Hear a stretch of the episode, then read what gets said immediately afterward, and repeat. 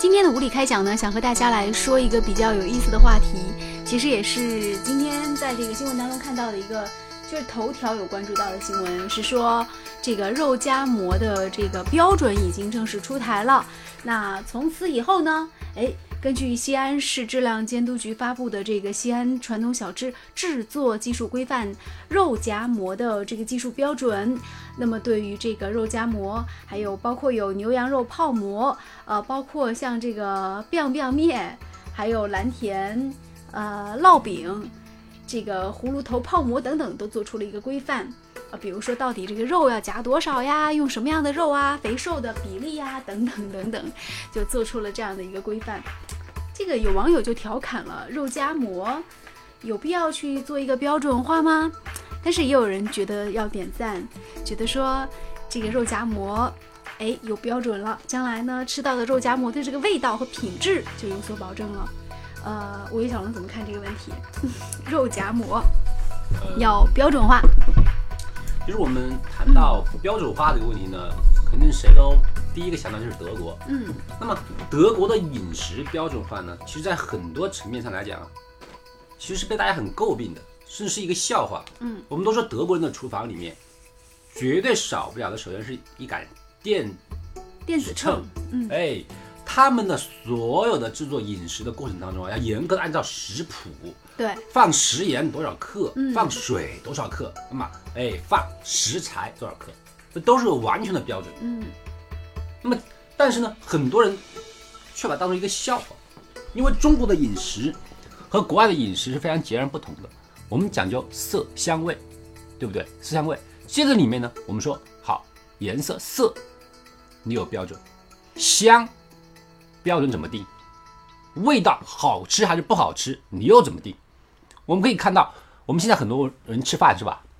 知道用美团或者很多软件，我们去吃饭。嗯。你吃了很多地方之后都要打分是吧？对对。你给他评五星，评四星。嗯。那么这个味道有标准吗？如果大家的标准都是一模一样的，是不是意味着所有的？饭店里面的味道都是一样。哎，你这个说到有道理，因为我觉得肉夹馍来说的话，嗯，它里面也有讲究一个肥肥肉跟瘦肉搭配的问题。那有些人就天生爱吃肥肉多一点，有些人天生爱吃瘦肉多一点，那它那个口味的感觉就是不一样的。实际上，任何东西只要是人制作的东西，嗯，那么就有这个制作者的一个个性在里面。尤其是吃的啊，你说我定一个标准，肉要多少，馍要多少？哦，那你是不是应该把所有的厨师也定一个标准呢？都要一米八，都要三十二公斤以上，不准剃胡子，四十五岁以上，六十岁以上就不准做了。你能够把所有的制作过程当中都定标准吗？这是一个非常可笑的一个伪命题。如果你只是为了使一个食品安全的话，我们可以强调的是怎么样呢？嗯，我们说整个的一个用餐的一个环境，嗯，制作的一个卫生标准，我们可以强调。你如果硬是把所有的一个制作，包括我们说现在民俗小吃啊，我们把它一个标准化，是一个何其可笑的一件事情。就像咱们的这个湖北的热干面，也给定，呃，到底芝麻酱要给多少，葱要给多少？对，我们你说的很对啊。我们首先不提的就是说啊，你既然谈到一个民俗，民俗的时候各地的一个风味小吃，这个各地很多时候是跟本地的很多东西是严格的连接在一起的，而且跟本地口味也是连接在。我们说有一句古语叫“南橘北枳”，是吧？一方山水是养一方的人，不同的地方，它的口味，它的很多一个原配料都是截然不同的。我们说湖南人喜欢吃辣，爱吃辣，然后呢，哎，江苏人喜欢吃比较甜一点的啊。那么我们怎么能够把所有的一个地域小吃都严格的一个规定呢？嗯，而且尤其是为什么地域小吃？拥有这么多年来，还有人们追捧，包括它自身一个魅力在什么地方？是在于作坊化，每一个人的秘方，我一个独自一个秘方。哎，我说我这个是百年老店，对，哎，我那一个汤底，我熬了两百年没断火的一个汤底，嗯，那么我标准化了，那请问我这个汤底是不是也要分给你一点呢？我这个秘方是不是也跟你说一下呢？对，那我这个经营谁来保证？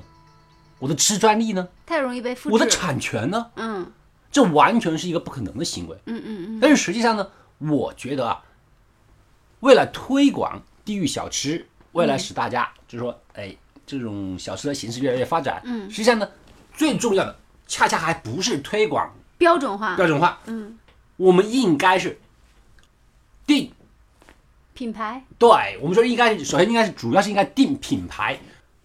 你就是说那个日本，日本我们说都比较大家熟知的那个新干线，新干线。哎，新干线。就是新干线呢，除了它的那个便捷以外，它最大的一个特点就是啊，由于它比较距离很长，它连贯了日本的很多乡镇，而至于呢，它每一个站点，嗯，都能够有它最热门的一个什么，叫做新干线便当。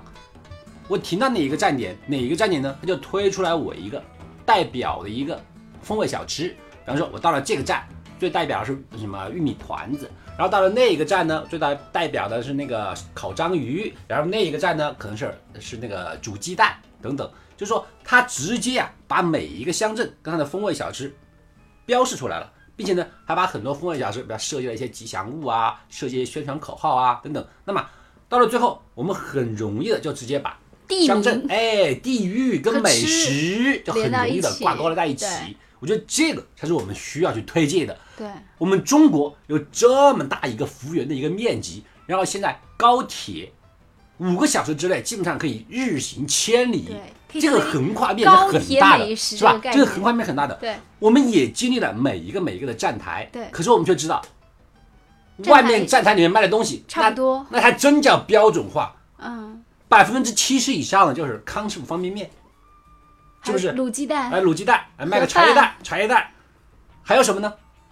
这就是永远不变的，就是我们的高铁里面那个三十块钱的快餐，是吧？嗯，而实际上每一个站台里面，能够代表这个乡镇，能够代表这个城市的这个风味小吃，不仅没有卖的，甚至我都不知道这个城市里面有什么好吃的。而且它会标虚高价格，就算是有风味小吃，就是我们啊，对，是我们需要做的恰恰是这个东西啊。我们不要把我们的风味小吃当做一种文化，去弘扬哎，去弘扬，去经营，哎，美味其实是人们生活当中非常缺的。我我个人建议就是说，不需要去盖那么大的一个帽子。比如说，你说热干面代表湖北等等，你倒不如把它细化到，比如说，呃，蔡林记的热干面代表的是武汉的哪个地方，汉正街。就是你再细化一点点，没有必要说用一个大的帽子去戴一个风味小吃，因为其实就热干面本身来说，有各各种不同的地方的热干面，然后它口味也是不一样的。对，包括面窝，包括这个豆皮等等，就是不要只知道一个就是地是名，比如说老通城的豆皮，那还有其他地方豆皮也很好呢。对啊对啊等对啊等等等，你看你说到那个面是吧？嗯面有很多种形式。对，哎，我们在武汉这边可能叫热干面，嗯然后呢，在那个北京那边呢，也可能炸酱面炸酱面或者什么打卤面、担担面。嗯你要严格来讲，他们作为一个面，实际上是一模一样的。对只不过呢，由于我们地域不同、人口不同，细微的区别，嗯才导致了每个地方的风土口味，是吧？。但是你如果加一个品牌在前面的话，比如说像我们知道上海说杏花楼的包子，哎，什么呃五芳斋的这个粽子等等，就是你会有一个特别直观的印象，说，哎，这个代表就是一种品质，然后它是什么样的味道等等，那你就会找到你比较适合你的这种口味。对你，你说到五芳斋，你说到杏花楼，这实际上呢，还是因为他们每个人有自己的一个特色，对不对？嗯他们并没有一个标准化，他们实际上是自己有一些些许的一些创意和创举，而这些创意呢，就使得我的口味跟别人不同，并且呢，可能比别人说优秀很多。嗯所以我觉得定这个就是肉夹馍的品牌，也许比推肉夹馍的标准，对于当地政府来说可能更加重要。绝对是的，嗯你这样只能够导致千篇一律，而走的恰恰是差异化。我的店跟人家的店不一样，我的这个味道跟别人的味道不一样，我的品牌跟别人的味道不一样，甚至说我这个城市里面卖的东西跟你们城市里的不一样。正是由于这个差异化，才导致了所有的地方美食出现，地方特色哎，我们才知道我去哪个地方去，我去吃什么东西，我去另外一个地方去去喝什么东西。嗯，我们如果把它全部做一个标准化的话，那么我们能够最后告诉我的就是，哎，我出门到那个超市里面去可以买到所有的东西，是吧？我根本不用出门了。呃，但是我个人觉得，就是其实标准化有时候也可以作为一个参考，但它并不是一个强制模式。针对不同地方和不同客人的口味，实际上在这个风味小吃的制作过程当中，也可以对厨师提出你自己的一些个性化的一些要求。呃，每一个品牌也应该有自己的一个比较，就是有特色的这种口味的这种呃贴合。那我我自己个人的感觉就是说，可能你要更多忠于你的品牌，但是并不是说要去更多忠于这个标准化，因为。对于品牌来说，它可以是标准化的，但是就是对于某一类食品来说，比如说仅仅是肉夹馍三个字，或者是热干面三个字来说的话呢，它不一定是有一个完全相同的这种标准化，因为每个人的口味确实是千差万别的。但是大家可以根据品牌来选择自己是浓还是淡。那我们今天的分享呢，就进行到这里，再见。比不上你手中的可乐。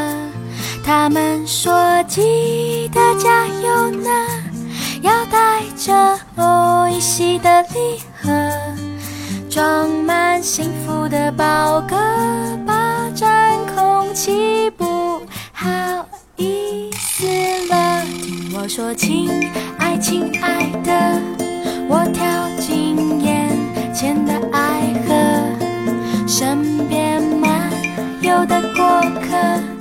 都要祝你生日快乐。他们说记得加油呢，要带着我一喜的礼盒，装满幸福的宝格。不好意